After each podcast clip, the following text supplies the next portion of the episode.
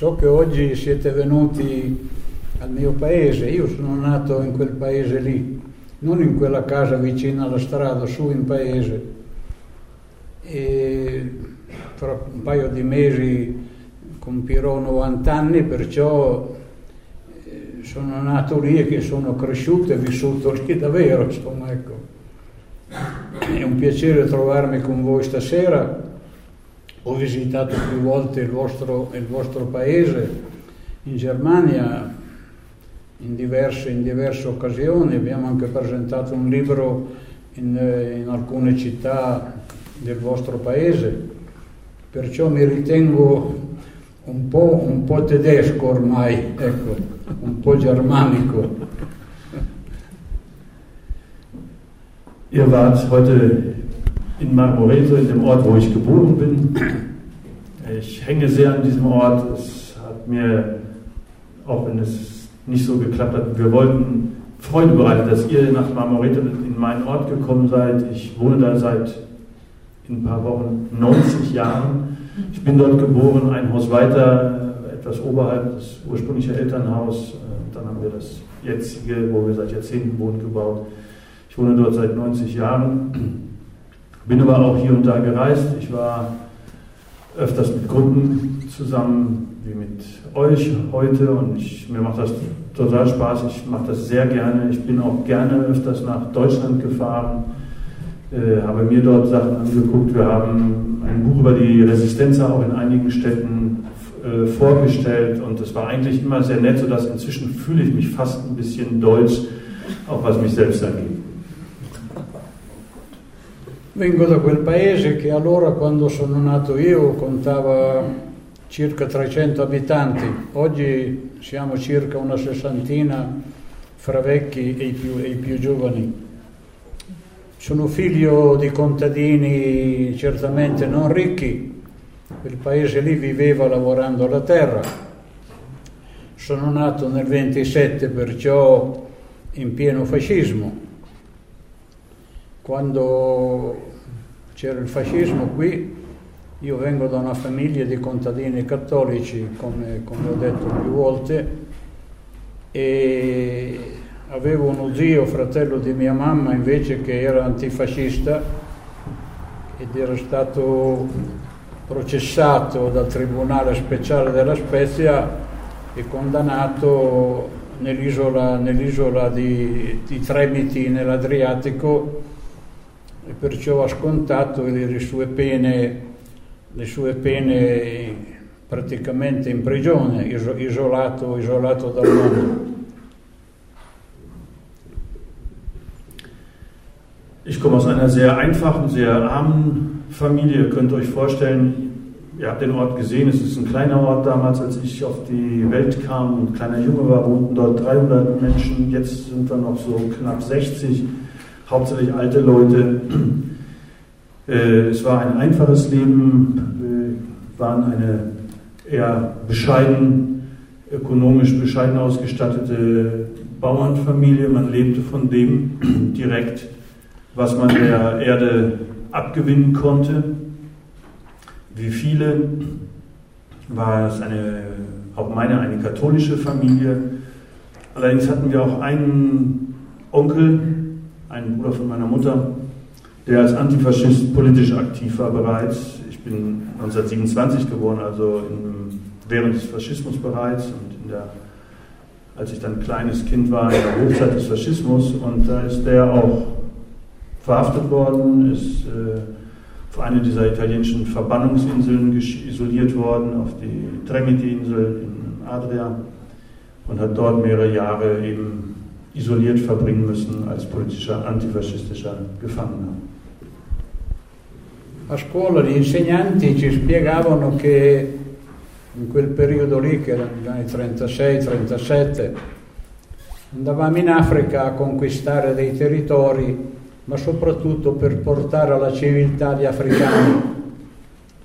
Ed era un problema anche serio perché in un paesino come il nostro, che eravamo in 35 bambini e bambine dentro una stanza, senza la luce, senza i servizi igienici, il pensare ad andare a portare alla civiltà gli africani era una cosa una cosa un po' strana, insomma, ecco.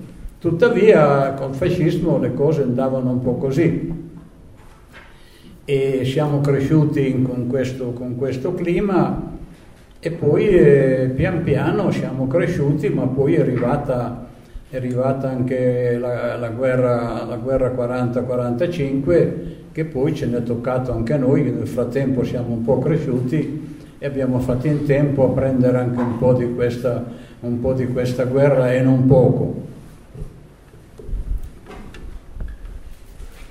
bin in dem Ort auch in die Grundschule gegangen. Äh, es waren 35 Kinder, Jungs und Mädchen, gemeinsam eine einzige altersjahrgangsübergreifende Klasse.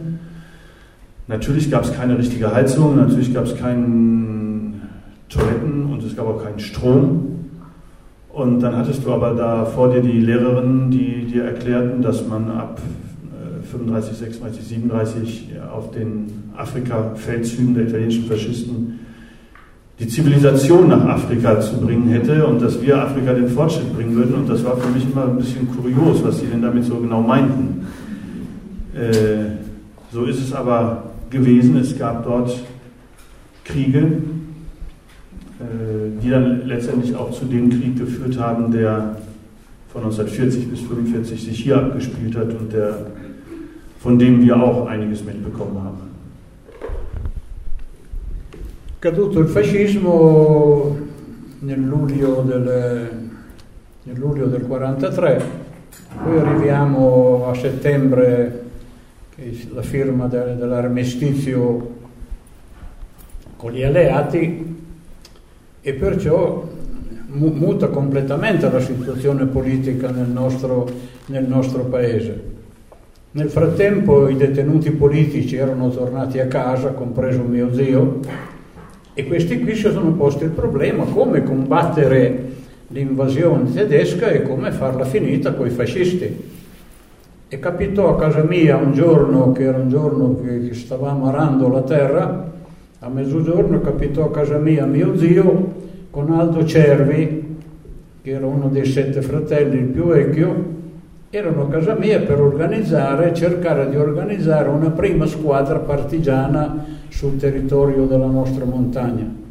Avevano una rivoltella beretta e la prima e l'ultima volta che ho visto Aldo Cervi, non l'ho mai più rivisto perché poi a dicembre, a dicembre venne, venne, fucilato insieme, insieme ai, suoi, ai suoi fratelli. Perciò nella mia casa c'è proprio l'origine della lotta partigiana sul nostro territorio, i primi semi, insomma, ecco.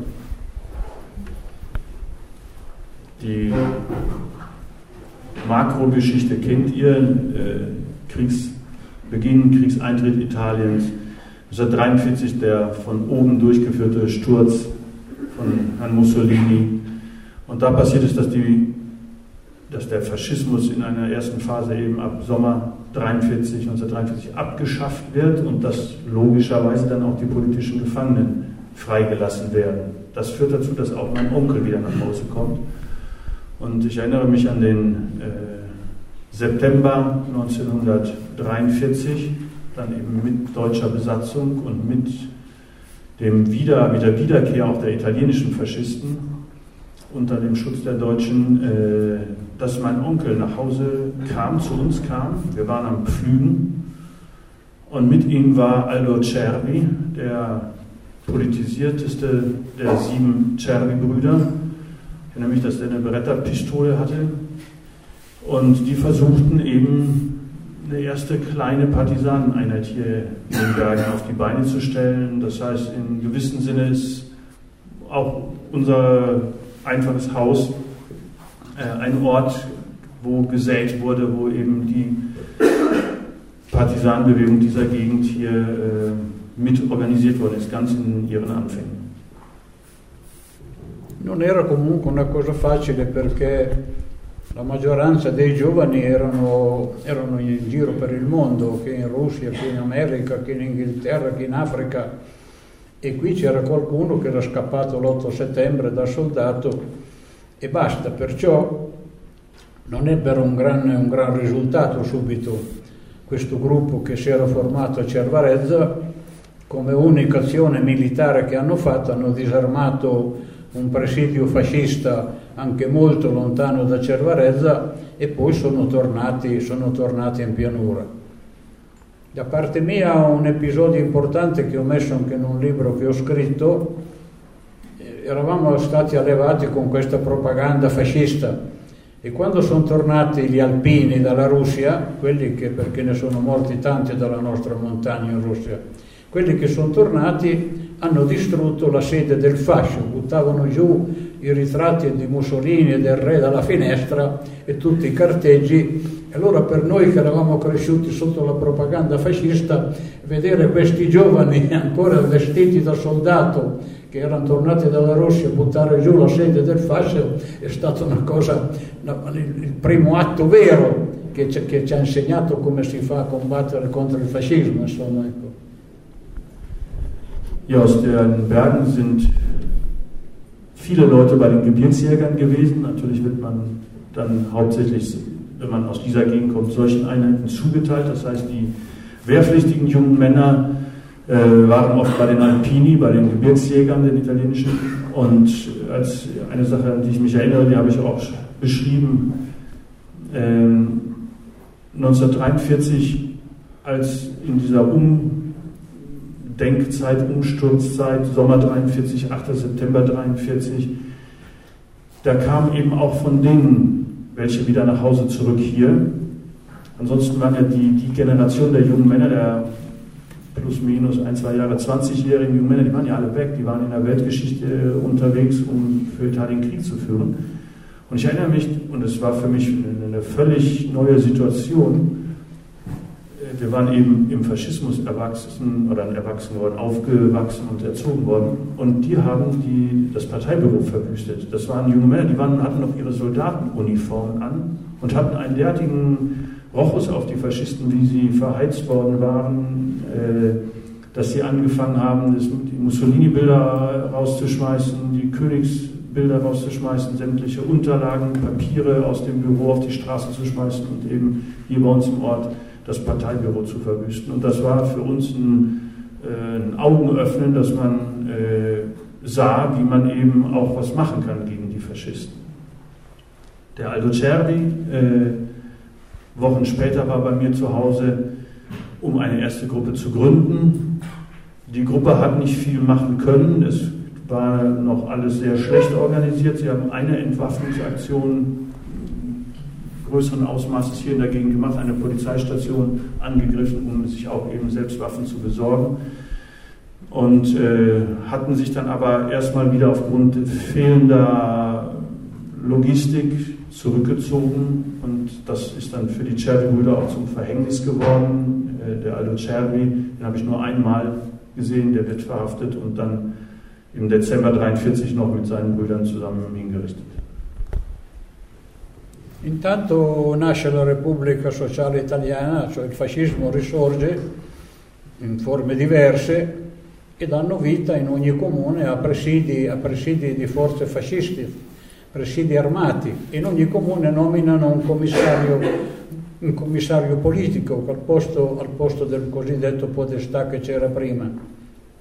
D'altra parte le formazioni partigiane, anche loro cominciano a fare i primi passi, cominciano a mandare in montagna alcuni uomini, alcuni anche che erano stati nella guerra spagnola a combattere in Spagna, perciò avevano anche un'esperienza militare di resistenza e si comincia a, formare le prime piccolissime formazioni partigiane che per la popolazione erano pochi, però si spostavano da un paese all'altro, da una montagna all'altra e sembrava che fossero tanti, insomma, ecco, mentre erano, non, non, erano ancora quantitativamente un numero rilevante. Però cominciarono a mettere, a mettere le radici. E allora cominciarono anche a reclutare dei giovani sul posto, dei giovani antifascisti, dei giovani che non si erano presentati con la Repubblica Sociale quando li hanno chiamati. E anche mio fratello, che aveva un anno e mezzo più di me, anche lui andò nel distaccamento, nel distaccamento Bedeschi, insieme a altri del paese, ma in tutta la montagna ci fu un reclutamento, insomma, ecco c'erano difficoltà a reperire le armi, ma insomma si cominciava a fare un'organizzazione vera e propria di militari, eh, militari antifascisti e partigiani, insomma, ecco.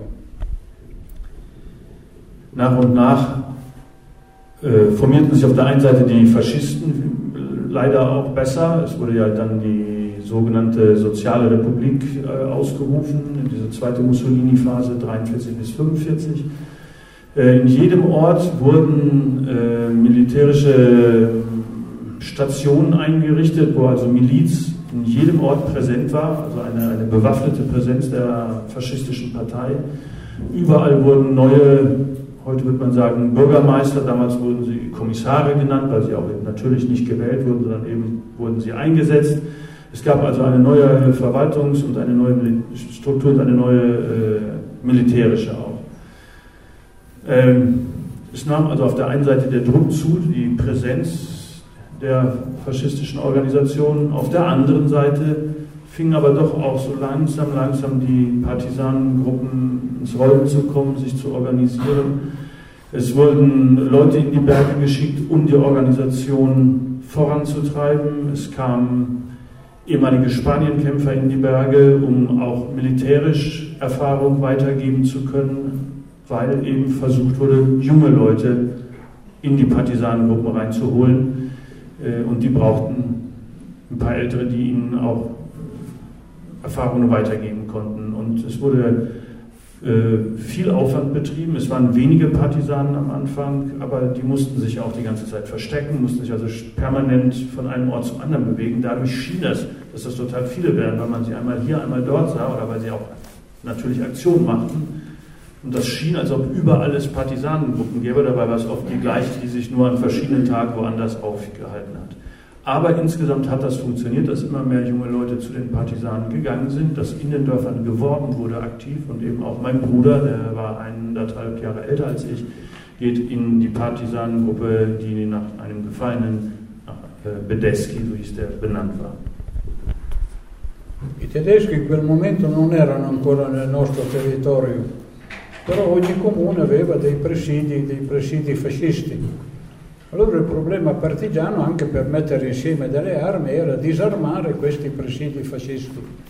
E cominciarono a disarmare, disarmate parecchie, insomma, ecco, era rimasto Ligonchio e Castelnuovo Monti, ma in generale erano Ramiseto, Colagna, Busana, Cinquecerri, Villa Minozzo, La Gatta, Felina, erano stati tutti disarmati, perciò avevamo anche molte armi a disposizione, ecco, anche non sufficienti, però erano, ero già un quantitativo che ci permetteva anche di, di combattere. Insomma, ecco. I tedeschi arrivano molto, molto, più, molto dopo. In verità i fascisti si sono resi senza combattere, circondati di notte così, e fatti prigionieri, hanno consegnato le armi e sono, e sono andati via, insomma, ecco. non è che sono stati dei gran, dei gran guerrieri, insomma, ecco. E questo ha, ha rafforzato le nostre posizioni perché c'era già una quantità d'armi notevole, insomma, ecco. Anfang gab es keine deutschen Truppen hier bei uns in den, diesem Berggebiet, sondern es waren überall faschistische Militärstationen, Miliz, die hier präsent war. Äh, und natürlich war es ein großes Problem, Waffen für die Partisanenbewegung zu besorgen. Und das nächstliegende ist dann denen, die Waffen abnehmen, die welche haben, nämlich den faschistischen Milizen. Und das hat ganz gut geklappt. Er hat eine Reihe von Orten aufgeführt. Hier in der Gegend äh, nicht alle, aber ein Großteil der Gemeinden hier konnte, wenn man so will, befreit werden. Das heißt, man konnte nachts diese Milizstationen, Polizeistationen angreifen, umstellen.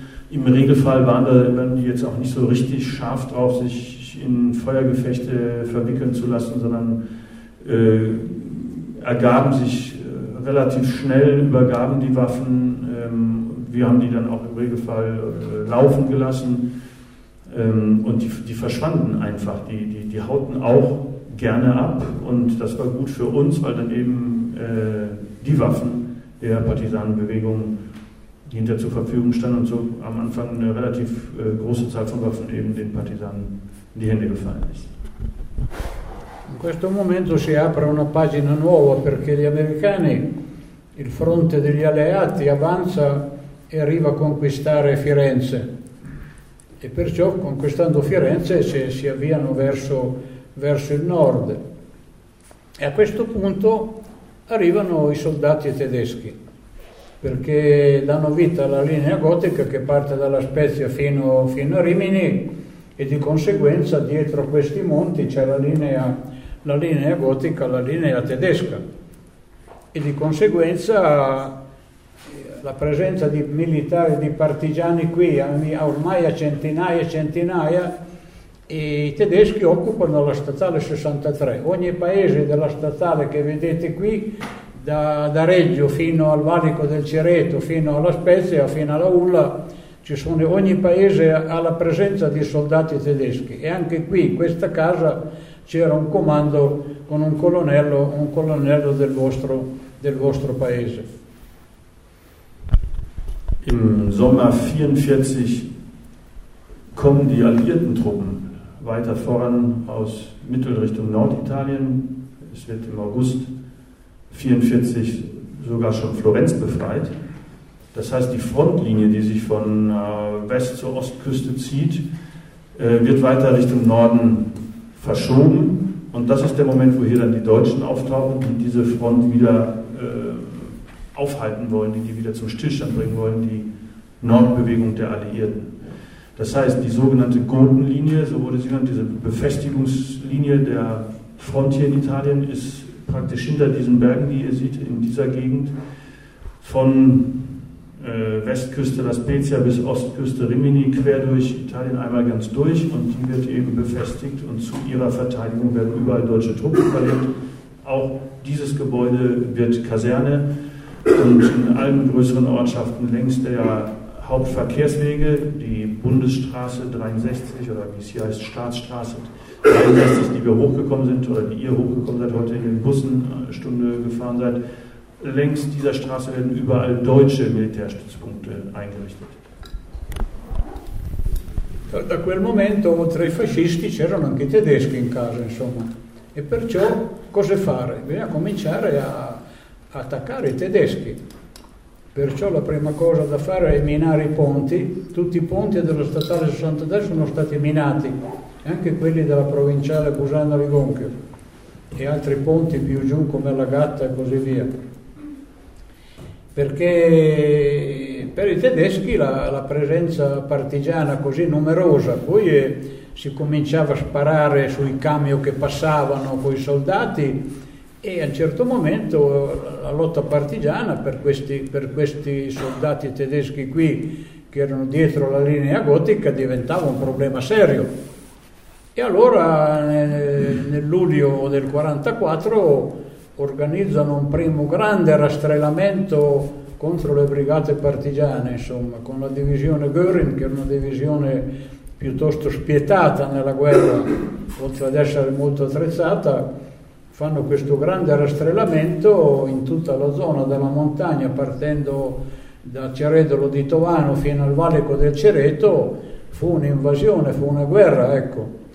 E uccisero parecchi partigiani, ma soprattutto uccisero tante persone civili e bruciarono diversi paesi, diverse case e soprattutto portarono via 1200 persone dalla montagna, uomini della montagna e due donne li portarono, li portarono in Germania. Fu un grosso colpo anche quello oltre a tutto il danno fisico e morale che avevano fatto, anche portare via 1200 uomini nella montagna qui, quando la, più parte erano soldati da tutte le parti del mondo, diventò un peso grosso che cadde soprattutto sulle donne, perché dovevano pure seguire il bestiame, le pecore, e mungere le vacche, andare a fare il fieno, mietere, raccogliere le castagne, le patate. Fu un, un un, duro, un duro inverno, una dura battaglia per le donne, ecco. Die Partisanenpräsenz hier in dieser Gegend, inzwischen gab es Hunderte und Hunderte von Partisanen, war für die Deutschen äh, ein ernsthaftes Problem geworden. Und so haben sie im Sommer, Juli 1944 dann eine große Durchkämmungsaktion hier organisiert. Und das war sehr schwierig für die Partisanenbewegung, für die Zivilbevölkerung hier. Da waren enorm, eine enorme Zahl deutscher Soldaten eingesetzt worden, auch wieder Teile der Hermann-Göring-Division, die viel Erfahrung hatte und sehr äh, erbarmungslos diese Durchkämmungsaktionen durchführte. Aber die Deutschen hatten eben das Problem äh, aus ihrem, von ihrem Standpunkt aus erkannt, wollten das nicht mehr so hinnehmen, denn die Partisanen hatten eben angefangen mit der deutschen Präsenz nicht nur gegen Faschisten zu kämpfen, sondern wenn Deutsche jetzt auch hier sind und die Deutschen sind auch in deinem Ort, dann kämpfst du natürlich auch gegen die Deutschen. Und äh, als erstes wurden sämtliche Brücken vermint, gesprengt von der Partisanenbewegung. Äh, es wurden Angriffe auf die Militärkonvois, wo man auf vorbeifahrende LKWs schoss, um die aufzuhalten, die zur Bodenlinie fuhren als Nachschub äh, durchgeführt. Und das hat halt so gestört, dass es diese große Durchkehrungsaktion gab. Äh, das war eine sehr schwierige Situation und für die Bevölkerung, natürlich hat es gefallene Partisanen gegeben und hat es Tote gegeben. Es hat auch Tote, viele Tote vor allem unter der Zivilbevölkerung allerdings gegeben. Es war auch ein, äh, eine Aktion, eine Kriegsaktion gegen die Zivilbevölkerung. Und ihr müsst euch das vorstellen, in einer Gegend, wo sowieso Armut tendenziell herrschte, wo viele junge Männer gerade unterwegs waren als Partisanen als, oder als Soldaten oder als Kriegsgefangene weg waren. Da werden noch aus dieser Gegend 1200 Menschen deportiert. Die haben 1200 Männer hier und zwei Frauen nach Deutschland als Arbeitssklaven und Sklavinnen deportiert. Was das bedeutet für ein Berggebiet, äh, so äh, armes Gebiet, dass da einfach Arbeitskräfte geklaut werden, äh, das hieß, dass sämtliche Arbeiten danach von Frauen gemacht werden mussten. Das heißt, über das Melken, über die, sich um die Schafe kümmern, über, die, über das Pflügen, über das äh, äh, Dreschen, alles mussten die Frauen selber machen. Und äh, das ist sehr schwierig gewesen und das hat zu einer weiteren Verarmung geführt, weil einfach Arbeitskräfte fehlten. Insofern war der darauffolgende Winter sehr schwierig für alle Leute. Bene, fu una battaglia grossa, insomma, anche perché noi avevamo armi leggere, i tedeschi a Marmoreto, lì nel mio paese, avevano messo dei canoni dell'artiglieria e resistere alle cannonate con delle mitraglie, dei mitragliatori e dei mitra diventa estremamente difficile, ecco. E perciò a un certo momento i tedeschi si sono ritirati e noi abbiamo cominciato a ridare vita alle formazioni partigiane come prima, insomma, con, con l'esperienza che si era fatta. Nel frattempo poi anche gli inglesi avevano capito la nostra presenza e cominciarono a lanciare dal cielo anche loro dei mezzi, ci aiutavano a mandare giù quei paracaduti delle armi, delle munizioni, dei vestiti, del mangiare, delle medicine e perciò fu un contributo abbastanza per la prima volta la presenza dell'aiuto degli inglesi e degli americani ha dato un contributo anche importante alla lotta partigiana nel nostro, nel nostro territorio, senza parlare poi e senza dilungarsi molto sulla battaglia di Albinea che fece saltare un grande comando tedesco della linea che era dietro la linea, la linea gotica. E perciò siamo andati avanti così, ist natürlich schwierig. Also selbst in dem kleinen Ort Marmoreto, wo ich wohne, hatten die Deutschen Artillerie aufgebaut und von dort aus, wie von anderen Orten auch, eben in die Berge rein, in die Wälder rein schießen zu können. Und auch wenn man eine Maschinenpistole oder ein Maschinengewehr hat, kann man nicht so viel ausrichten gegen Artilleriebeschuss. Äh, insofern war das für uns eine sehr unbequeme Situation und natürlich muss man sich dann auch mal zurückziehen und muss man Gelände äh, aufgeben und muss auf äh, günstige Momente warten. Das war oft so, dass es eben einen Zurückzug gab und dann, wenn die Deutschen wieder abzogen, die nicht die Intention hatten, permanent überall präsent zu sein, das ging gar nicht, natürlich ging dann die Partisanenformation wieder in das Gebiet rein. Und so war das eben dann auch nach Rückzug eines Teils der deutschen Truppen nach dem Juni 1944, dass wir wieder äh, angefangen haben, Widerstandsgruppen verstärkt aufzubauen, dass wir wieder angefangen haben, die äh, Versorgung dieser Gebiete auch mit zu organisieren. Und das ging beides ein bisschen besser, A, aufgrund der gesammelten Erfahrungen und B, weil die Engländer inzwischen gemerkt hatten, dass es eine starke Partisanenbewegung in dieser Gegend gab und wir wurden unterstützt. Es gab äh, verstärkt äh, per Fallschirm Abwürfe von Kisten mit Waffen, von Kisten mit äh, Textilien, von Kisten mit Verpflegung, Essen. Und das war natürlich für uns Partisanenbewegung und je nachdem Weitergabe an Zivilbevölkerung eine, eine ganz wichtige Unterstützung. Es hat dann über Monate äh, eine sehr gute Zusammenarbeit gegeben, die sogar dazu geführt hat, dass dann am Ende englische äh, Soldaten hier bei uns mit präsent waren vor Ort. Es sind also Fallschirmjäger, englische abgesprungen, es haben englische Offiziere bei uns mitgekämpft. Es wurden gemeinsame Aktionen durchgeführt zwischen italienischen Partisanengruppen und, und englischen Soldaten. Gli americani nel frattempo erano mesi che si riposavano a Firenze, ecco.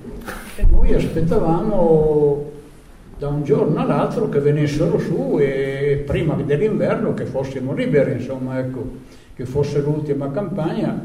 Invece a un certo momento, quando arriva l'inverno, il generale Alexander ci fa sapere attraverso la radio di tornare a casa e come se fosse una cosa, una cosa facile con i tedeschi nei paesi, in pianura, in montagna, in città, dappertutto, scappare dalla montagna, prendersi su, mettere il mitra in un, in un fienile, poi andare a Reggio e, e, tornare solo a primavera per finire la guerra, in sostanza, della roba da folli.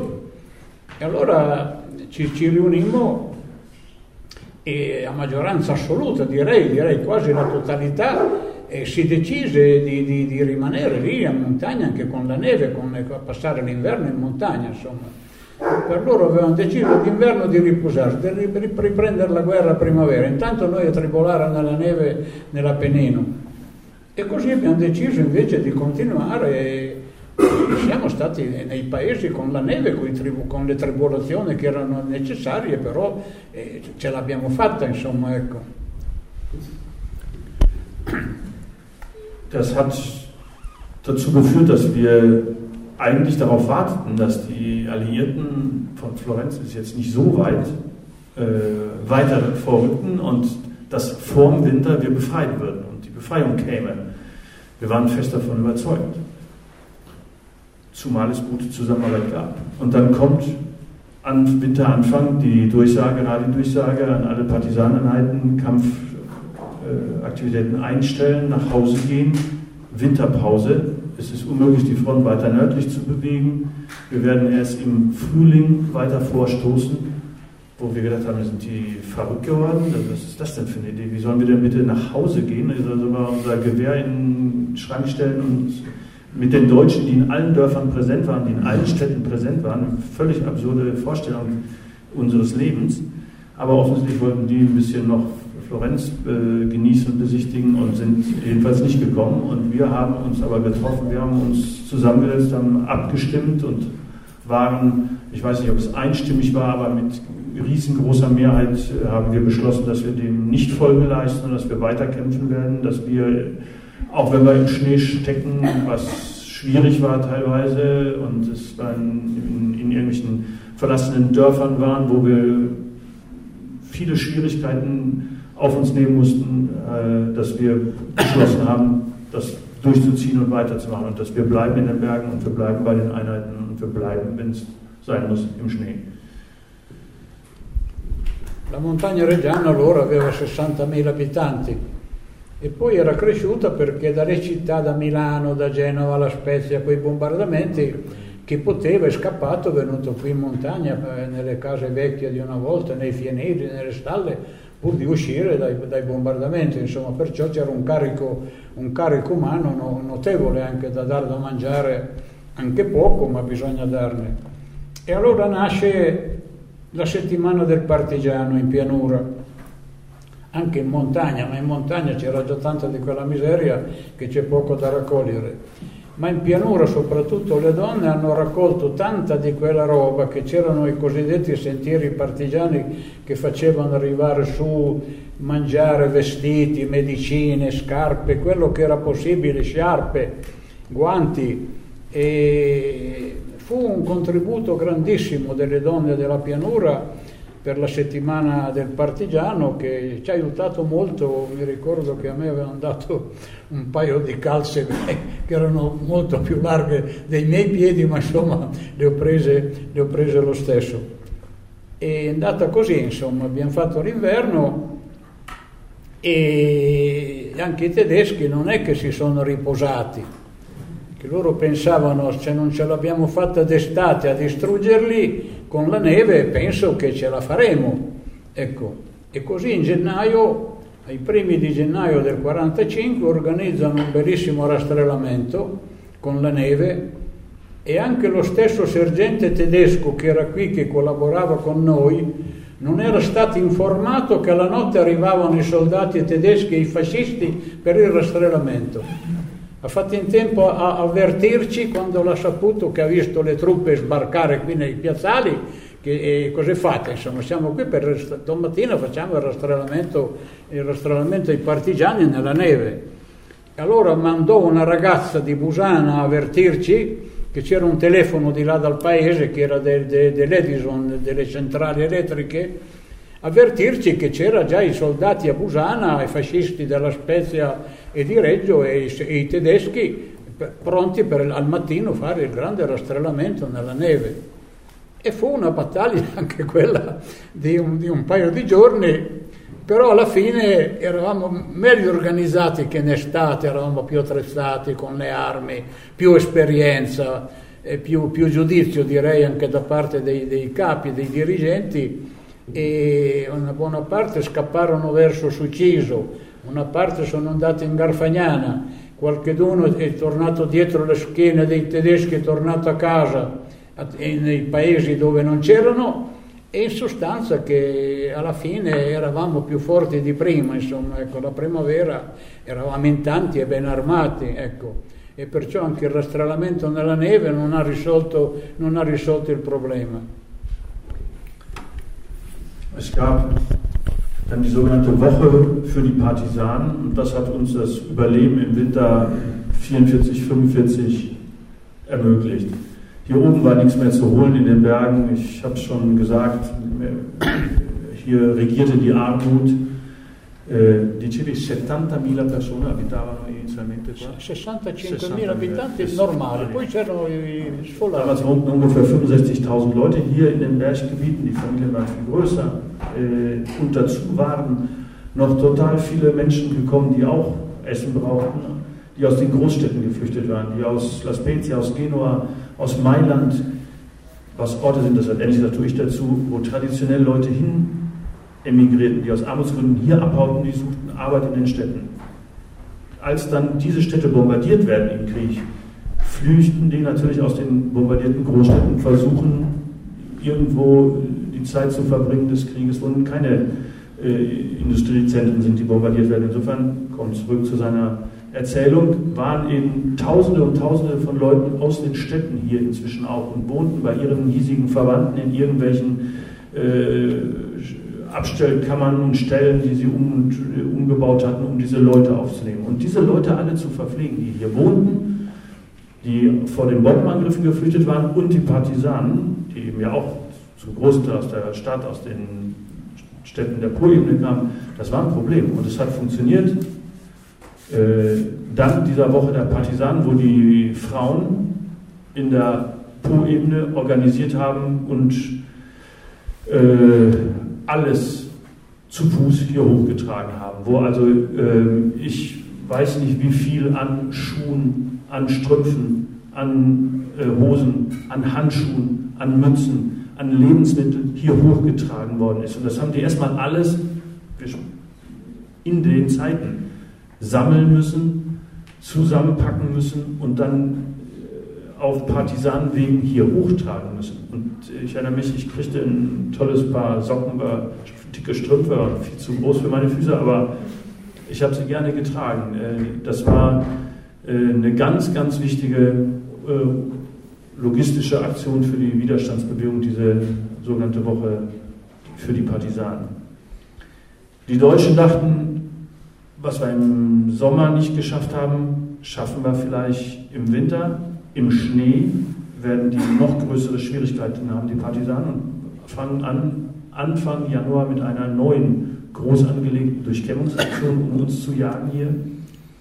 Wir hatten inzwischen einen Informanten äh, in dieser Kaserne, ein Unteroffizier, der uns immer sehr wichtige Informationen gab. Selbst der wusste nicht, dass neue deutsche Kräfte eintrafen. Der hatte hier von ihren Mannschafts-LKWs absitzen sehen, hat sofort eine Bekannte im Ort in Busana benachrichtigt über ein Telefon, was die Elektrizitätsgesellschaft als einzige hier in der Gegend hatte, uns verständigen lassen, aufgepasst, groß angelegte Durchkämmungsaktion.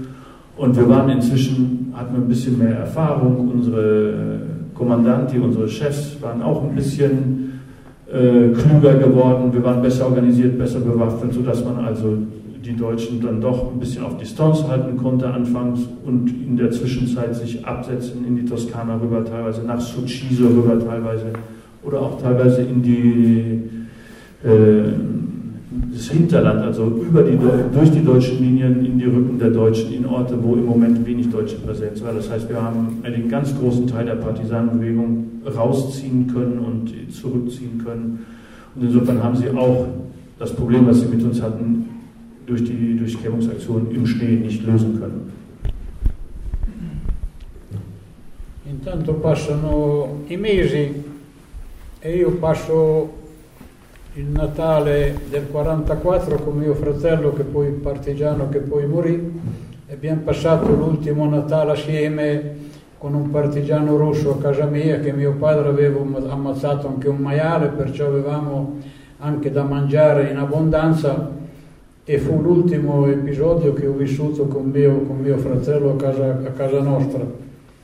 E poi intanto passavano, passavano, i mesi noi attaccavamo le formazioni, i camions che passavano sulla statale 63, dei gruppi partigiani andavano anche in pianura a attaccare le formazioni tedesche e fasciste in pianura.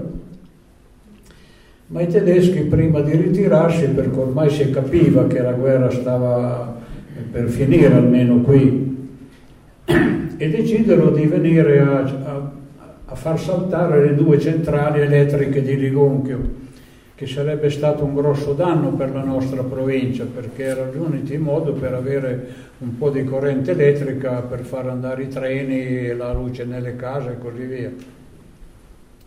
Allora i tedeschi vennero su, vennero su decisi proprio per andare a minare le due centrali.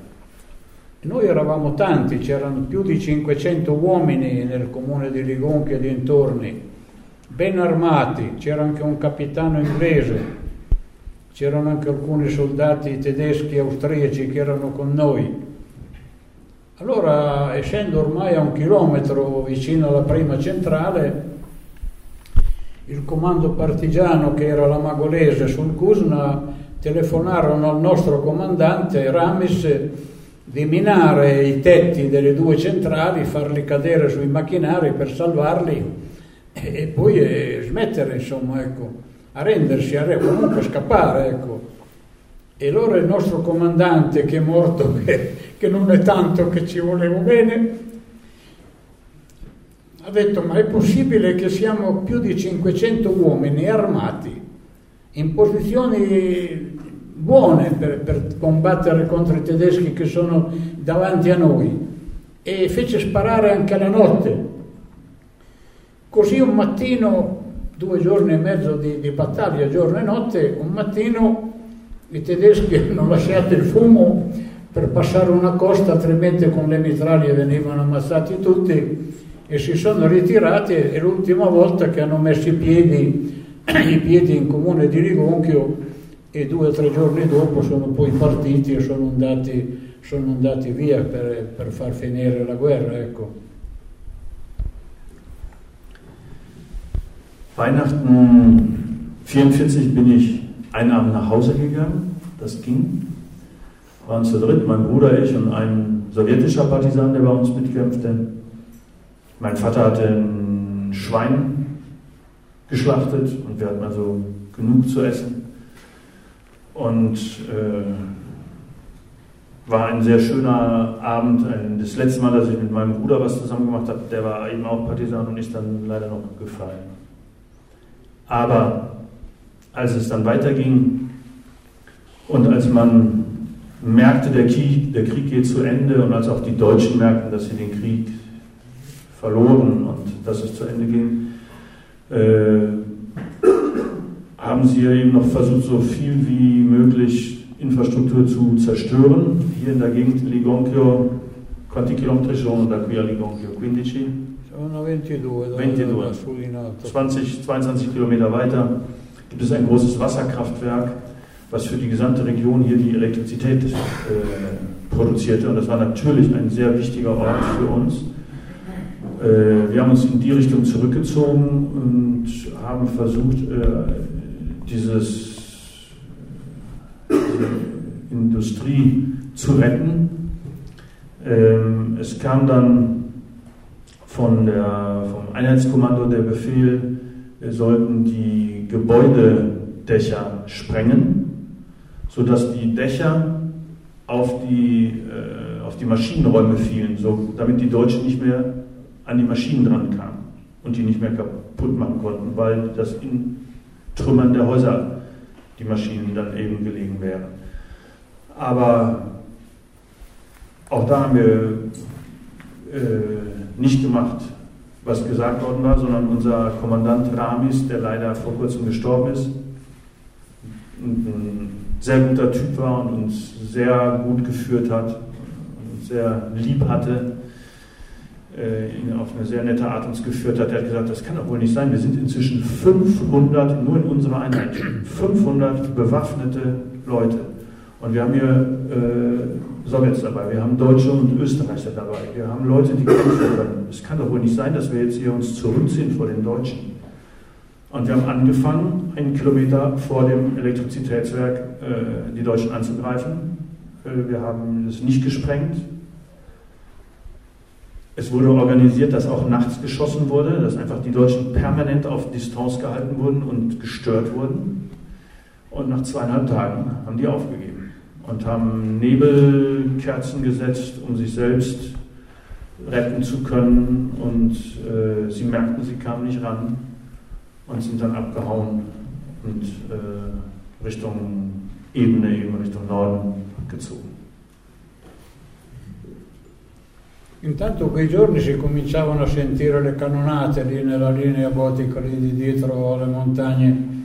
Gli americani avevano cominciato l'offensiva definitiva e così eh, i tedeschi avevano ancora pochi giorni per ritirarsi, insomma, ecco. E un giorno sono partiti, sono partiti, invece sono stati poi attaccati lungo la statale 63 dai partigiani e il colonnello che comandava questa, questo comando qui di Busana è morto a Felina, non lo sapevamo, l'ha saputo Storchi da un registro eh, copiato in Inghilterra e questi qui sono andati giù, sono andati al po', si sono ritirati.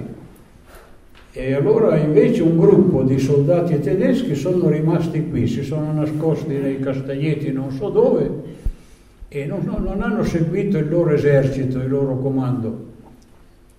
E allora il nostro comandante ha incaricato me e alcuni altri di, di venire qui e capire cosa facevano, non si capiva mica perché erano rimasti qui, la guerra è fare la guerra in pochi, insomma. Allora siamo venuti su, abbiamo dato due raffiche di mitra, io avevo un mitra inglese e sono usciti questi soldati disarmati in divisa e avevano, per loro conto avevano deciso di, di smettere di fare la guerra, insomma, ecco, non hanno seguito la ritirata dei loro compagni. Allora li abbiamo presi in consegna, poi ce n'erano due anche in paese lì che avevano dormito nel municipio e poi ce n'erano un paio a Cervarezza che avevano le morose che poi sono rimasti qui anche dopo che si sono sposati e qualcuno anche dei figli, eh? dei figli tutti e due. Adesso sono morti tutti e due, erano due bravissime persone che si erano fatto le famiglie lì, lavoravano ed erano bravi, insomma, ecco. E perciò sono rimasto qui, e li abbiamo accompagnati a Reggio, loro bisogna andare a piedi, non è che c'erano i camion e le corriere, non c'erano i ponti, e perciò siamo andati giù pian piano e siamo andati a Reggio. A Porta Castello li abbiamo consegnato agli americani, li hanno presi in consegna loro, e per loro la guerra era finita, li caricavano sopra dei camion, ma ce n'erano tanti altri lì in quei piazzali lì, erano pieni di soldati tedeschi prigionieri, insomma, li portavano via, forse in Toscana, in un campo di concentramento a Coltano in Toscana. Ecco, perciò questa fu l'ultima mia missione militare andando in città. Andando giù però si vedevano decine e decine di grossi aerei americani che andavano verso la Germania a bombardare, facevano un grandissimo rumore e tornavano giù la sera dopo aver seminato morte e distruzione nel vostro, nel vostro paese. Noi diciamo ancora qualche giorno di guerra, poi finalmente torneremo a casa e la guerra sarà finita e non ne torneranno più. Invece non era mai stato vero. Bisognerebbe andare in piazza adesso quando parlano di bombe atomiche, di missili da fare incrociare il mondo. Vedo che la gente va al cinema, fa festa, fa grandi pranzi, ma in piazza a combattere contro la guerra non ci vanno ed è una vergogna. Man hörte, dass die Amerikaner und Engländer vorrückten in den Tagen. April 45, man hörte deren Artillerie näher kommen. Und nach und nach zogen sich die Deutschen eben Richtung Norden, Richtung Polen zurück. So auch hier, auch die Leute, die hier nach untergebracht waren. Und dann hieß es aber plötzlich, es sind doch nicht alle weg. Äh, ein paar sind da noch. wir wissen, haben keine genauen Informationen, was die machen. In dem Kastanienwald hinter der Einrichtung sind noch ein paar. Und ich wurde beauftragt, mit einer Gruppe hier zu gucken und die äh, zu gucken, was die hier noch machen wollen, denn Krieg führen zu so einer Handvoll Leute hat nicht so viel Sinn. Wir sind also hingekommen, wir haben ein bisschen geschossen mit unseren englischen Maschinengewehren, die wir hatten, und die haben sofort äh, Hände hoch, weiße Fahne gehst und die waren auch nicht mehr bewaffnet, die wollten nicht mehr bewaffnet werden, die hatten den Krieg auf eigene Faust schon für beendet erklärt für sich. Die waren nämlich nicht mit ihrer Truppe Richtung Deutschland gezogen, sondern die waren hier geblieben, hatten Schluss gemacht mit dem Krieg und haben sich äh, sehr gerne uns ergeben. Zwei von denen hatten Freundinnen hier im Ort, äh, haben hinterher geheiratet, äh, waren total nette Leute, gute Arbeiter, die hier geblieben sind und coole Familie, nette Kinder haben, die noch leben. Sie selbst leben inzwischen beide leider nicht mehr. Und dann haben wir die anderen, damals hatten wir keine Autos, zu Fuß von hier nach Reggio Emilia gebracht, um die anderen Soldaten, die nicht hier bleiben wollten, den Alliierten zu übergeben.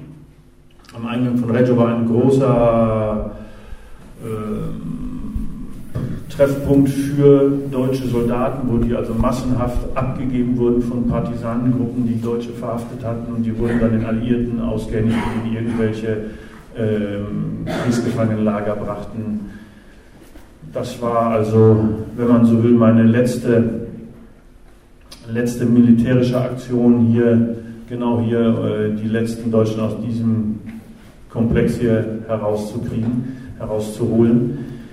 Während wir dann aber eben unten in Reggio waren, sahen wir die amerikanischen Flugzeuge, die in äh, Formationen nach Formationen nach Deutschland, eben auch von italienischen Flughäfen aus nach Deutschland gingen zum um äh, Deutschland zu zerstören, um, um Toten noch nach Deutschland zu bringen. Und wir hofften, dass äh, das eben so schnell wie möglich ein Ende hätte.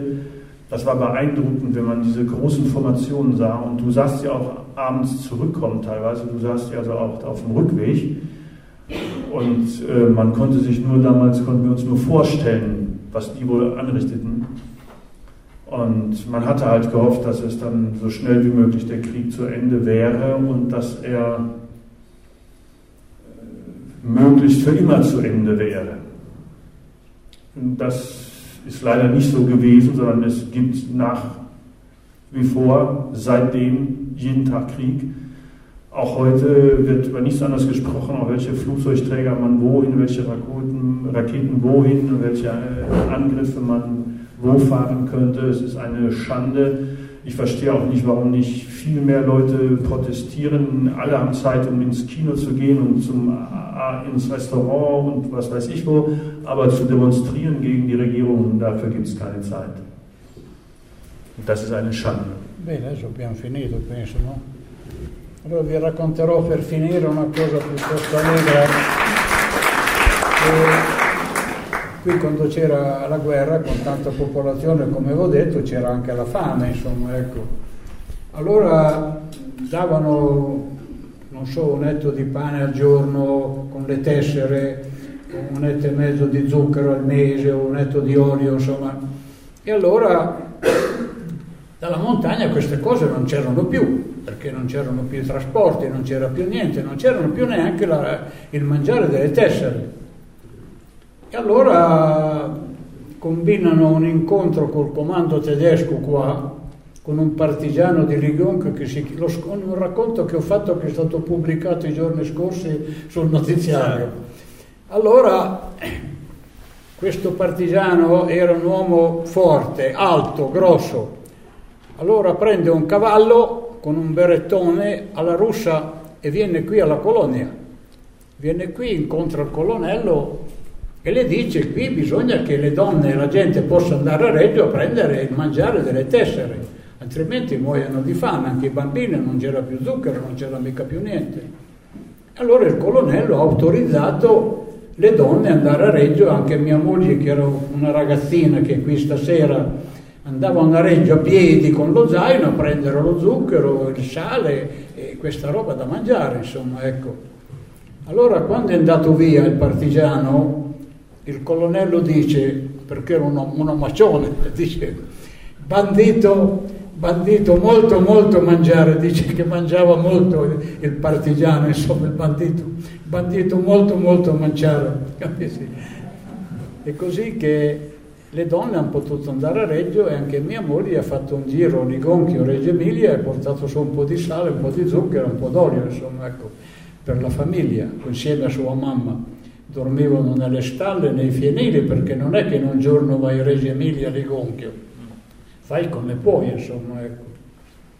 In altri episodi i vostri paesani a Marmoreto, avete visto Marmoreto oggi, il paese è un po' più su lì, allora aveva 300 abitanti. Allora i vostri soldati avevano due canoni lì, due art- d'artiglieria lì che sparavano sui partigiani. Allora facevano pelare 40 galline ogni giorno, volevano 40 galline da mangiare ogni giorno, però pelate, no? Dalle donne, dalle famiglie, così le donne, siccome c'era una grande abbondanza, allora bisogna darne un po', darne un po' ai soldati. E un soldato è andato in casa da un vecchio e diceva voleva il caffè. Caffè, allora questo vecchio diceva, è venuto un mostro lì, diceva mondo cane, caffè, caffè, il caffè non c'era neanche l'orzo allora, per l'amor di Dio, scappierei se poteva fare il caffè un soldato tedesco. Zwei, ich, ich habe ja jetzt eigentlich genug erzählt, aber zwei bisschen lustige Episoden. Äh, wir hatten manchmal genug zu essen, manchmal nicht. Manchmal war richtig Hunger. Und es gab wisst ihr sicherlich, es war, es gab Lebensmittelgutscheine. Du konntest also, selbst wenn du Geld hattest, nicht so viel, was weiß ich, Brot kaufen, wie du wolltest, sondern du hattest Recht darauf, 100 Gramm Brot pro Tag zu kaufen oder so und so viel Gramm Öl pro Monat, so und so viel Gramm Zucker pro Monat zu kaufen. Das war alles eben eingeschränkt. Aber all das wurde immer, immer weniger und hier in den Bergen gab es das einfach nicht mehr. Und die einzige Möglichkeit wäre gewesen, in die Stadt zu gehen. Das war aber unmöglich, weil man durfte eben wegen Bandengebiet und so weiter sich nicht frei bewegen, man wurde aufgehalten, man wurde kontrolliert. Und äh, irgendwann machten sich dann aber eben auch die äh, Partisanen äh, Fürsprecher der, der Zivilbevölkerung und fingen an mit der deutschen Besatzungseinheit hier eben zu verhandeln, weil die Verpflegung einfach für die gesamte Zivilbevölkerung zu schlecht war. Und es hat ein Treffen gegeben, wo der äh, Partisanenkommandant, der da hingegangen ist, der sehr groß war und sehr kräftig war, äh, der hat den, deutschen Hauptmann ursprünglich nicht überzeugen können, weil er sagte, der, der Bandit, der wäre doch so grosso, der wäre doch so groß und der hätte, die hätten aber alle genug zu essen. Äh, und dann hat er aber doch überzeugen können und hier die äh, deutschen Truppen überzeugen können, die Frauen gehen zu lassen. Die gingen dann so auf meine, sagt Giacomo, Frau, die Elsa, die ist zu Fuß eben dann von Reggio Emilia zusammen mit ihrer Mutter, äh, gingen die Frauen dann von hier nach Reggio Emilia und zurück, um eben dort einzukaufen, um hier für die Familien Salz zu bringen, Öl zu bringen, all das, was es hier nicht mehr gab, aber was grundlegend ist für jede einigermaßen äh, Verpflegung. Äh, du gingst auch nicht an einem Tag hin und zurück, das dauerte mehrere Tage und dann schliefst du eben im Straßengraben und schliefst in irgendeinem Stall und so. Das war das Leben, was damals auch junge Frauen eben machen mussten, weil es eben hier nicht genug zu essen gab, auch wenn der äh, Hauptmann meinte, unser Bandito wäre besonders fett gewesen und der hätte doch wohl offensichtlich genug. Eine andere Moment erinnere ich mich in Marmoreto, als dort Artillerie war, Deutsche untergebracht, die wollten, die bestanden darauf 40 ähm, schon, äh, wie nennt man das, wenn man die Hühner entfedert, gerupfte, 40 gerupfte Hühner pro Tag mussten die Frauen abliefern. Das war fast unmöglich für uns. Wie sollten wir jeden Tag, oder nicht für uns, für die Familien da, jeden Tag die Deutschen, also das, das war bei deren normale äh, auf Art aufzutreten, dass sie sich also versorgen ließen. Und irgendwann musste das dann eben abgegeben werden. Bis hin zu einer schon fast lustigen Episode, wo dann einer sogar Kaffee trinken wollte und in einem Haus randaliert hat, weil er Kaffee haben wollte, weil wir hatten ja nicht mal mehr Malz oder sowas, geschweige denn konnten wir Kaffee konnten die, Giacomo Bavaran das, Kaffee kochen. Ja, so gab es jedenfalls auch diese ich würde sagen, bisschen tragikomischen Situationen, wie die Deutschen sich eben, oder wie er sagt, wie eure Soldaten sich eben haben.